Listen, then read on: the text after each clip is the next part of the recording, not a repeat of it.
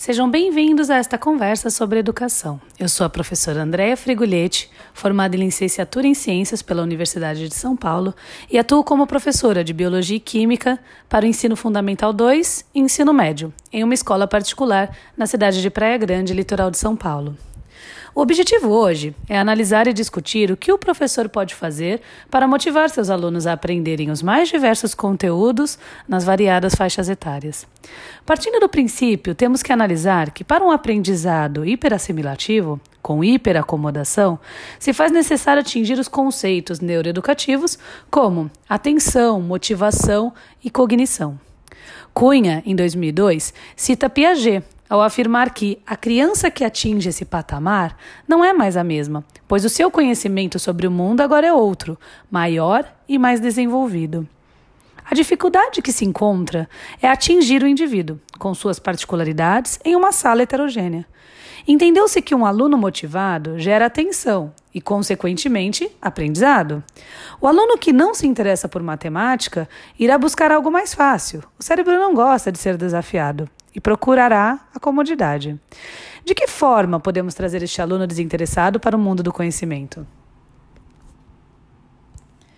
A neuropsicologia nos traz o conceito de funções cognitivas, ao definir o que gera o aprendizado. A memória é a função mais assistida, pois dela dependemos para exercer qualquer ato de aprendizado.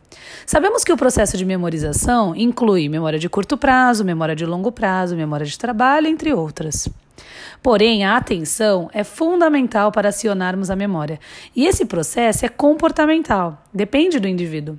A aptidão em se manter atento está diretamente ligada à concentração e ao interesse por aquele objeto. Assim, temos a terceira função cognitiva, motivação, ou seja, o ânimo, o anseio por determinado assunto. A motivação libera dopamina, um neurotransmissor produzido no sistema nervoso central que entra no hipocampo e modifica a memória de curto prazo para a memória de longo prazo. Um experimento com ratos publicado na Science em agosto de 2009, feito pela equipe do neurocientista Martin Camarota, da PUC do Rio Grande do Sul, mostrou efetividade na memória após o uso de dopamina 12 horas depois do estímulo inicial. Repetindo-se o estímulo duas semanas depois, ratos que tiveram uso de dopamina lembraram do evento, em relação a, a ratos que tiveram uso de um inibidor de dopamina durante o estímulo. Bom, além desses três processos, precisamos pensar na percepção que o indivíduo precisa ter para formar ou distinguir os estímulos externos, através dos órgãos sensoriais, dando significado a isso e à própria linguagem, aquela que tornará possível ao indivíduo se expressar, seja de forma oral ou escrita. Em posse de tudo isso, podemos sintetizar o processo de aprendizado seguindo uma ordem de processos, como demonstrado pelo professor Vitor da Fonseca, da Universidade de Lisboa. A priori, parece simples e reduzido a um processo unidirecional. Porém, é o mais próximo que conseguimos chegar do ato de cognição. Então, primeiro, há o estímulo externo, seguido de um estímulo interno. Depois, a integração sensorial. Aí vem a memória de curto prazo, a memória de longo prazo, memória de trabalho e, por último, a resposta, através de pensamento ou comportamento, por aprendizagem. Se não ocorrer o primeiro passo, o estímulo externo seguido do estímulo interno, todo o processo de aprendizado será afetado. Então, a intenção desta conversa é modificar esse passo inicial, o do estímulo externo, que pode ser gerado pelo professor para assim ativar o estímulo interno trazido pelo indivíduo, ou seja, a sua motivação. Então, qual seria a melhor forma que o professor, como parte da interação entre esses dois sujeitos, pode estimular seu aluno nesta relação de intersubjetividade?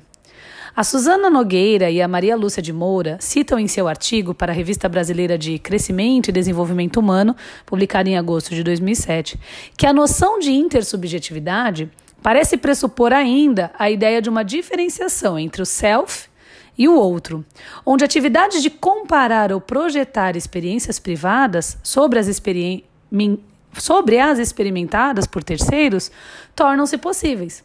O exemplo torna-se possível. Então aí está o desafio: interagir com o indivíduo e as suas particularidades em um grupo heterogêneo, como é o caso de uma sala de aula. Já discutimos a importância em motivar o aluno a querer aprender e por se tratar de um objeto particular de cada um. Cabe, portanto, ao professor iniciar o processo de motivação conhecendo seu aluno. Para isso, o professor deve conhecer a história de seu aluno, seus desejos, o que gosta e não gosta, seu jeito de ser. Conhecendo o indivíduo, passa a conhecer a família. Como é distribuído e organizado o seu cotidiano. E conhecendo o cotidiano do aluno, passa a conhecer a comunidade a qual está inserida, e que acaba por moldar esse indivíduo. Tendo isso como premissa, indica ao professor planejar suas aulas visando conectar o conteúdo, que por hora é frio e, objet e objetivo, ao aluno e seus gostos, tornando esse conteúdo carismático.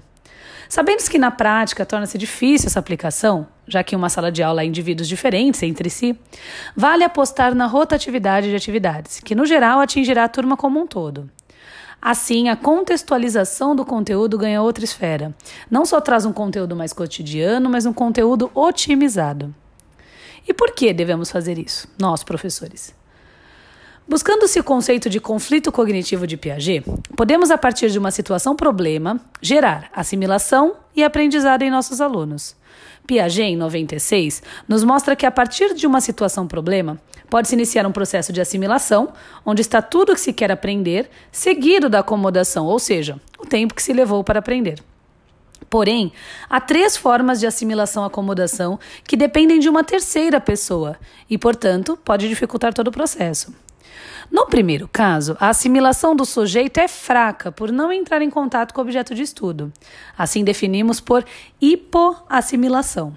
Para este sujeito, a acomodação poderá ocorrer de duas formas: hipoacomodação, tornando o sujeito apenas um reprodutor do conteúdo, ou hiperacomodação, em um sujeito que demonstra aprendizado, mas não se pode medir se foi efetivo e metacognitivo. No segundo caso, a assimilação do sujeito até é forte, havendo interação com o objeto, assim definimos por hiperassimilação. Mas o que se segue é uma hipoacomodação, onde o sujeito não consegue expressar o aprendizado, seja executando uma atividade ou debatendo sobre o assunto. Então, para um aprendizado completo e eficiente, nesse caso a gente teria que ter uma associação entre, entre uma hiperassimilação e uma hiperacomodação. E para isso é imprescindível o foco, a atenção e a concentração do estudante. O processo de aprendizagem inclui o saber fazer, o querer fazer e o poder fazer. E todos esses processos não podem ser impostos ao sujeito, devem partir dele, como personagem ativo de sua história. E para que isso ocorra, faz-se necessária motivação, iniciado por um estímulo externo, podendo partir do professor, que traça seu papel muito além de um mediador. Um personagem que observa, pauta e intercede a favor do estudante. E como nós, professores, vamos fazer isso? Então, indico que no ensino para professores, né, do ensino infantil e anos iniciais do ensino fundamental, o professor pode trazer uma visão mais curiosa sobre os diversos objetos de estudo. Através da investigação, o sujeito se sentirá motivado a procurar por aquela informação, interagindo com o objeto de estudo. Segundo as teorias de Piaget, entre 2 e 7 anos, a criança passa pelo pensamento pré-operatório, e uma das características deste processo é um pensamento analógico e não lógico, estabelecendo relações comparativas entre dados. Assim, a criança buscará, buscará similaridades e discrepâncias ao que lhe foi apresentado e formará uma conclusão. Já nos anos finais do ensino fundamental, o professor pode apostar no cotidiano do aluno, contextualizando o objeto de estudo, propondo desafios e situações problemas que podem gerar sentido ao conteúdo. No estágio operatório concreto de Piaget, o estudante entre 7 e 12 anos passa de um pensamento analógico para um pensamento lógico, mais concreto e menos egocêntrico. Para isso, se faz necessário comparações do que é aprendido com o que se aprendeu. A partir dos 12 anos, o aluno entra no estágio operatório formal, que se estende até o fim do ensino escolar. A partir deste estágio, é indicado que o professor trabalhe o pensamento hipotético-dedutivo, desviando o foco do que é para o que pode ser, formando um aluno crítico e pensante. No ensino médio, o professor pode abranger o gosto pessoal do estudante, seu interesse profissional e de carreira, levando o estudante a entender que qualquer conteúdo é necessário e pode ser aplicado em qualquer área. Bom, gente, por, por hoje é só. Aqui encerro esse podcast, um, auxiliando os professores quanto à importância da motivação para um aprendizado efetivo. Obrigada.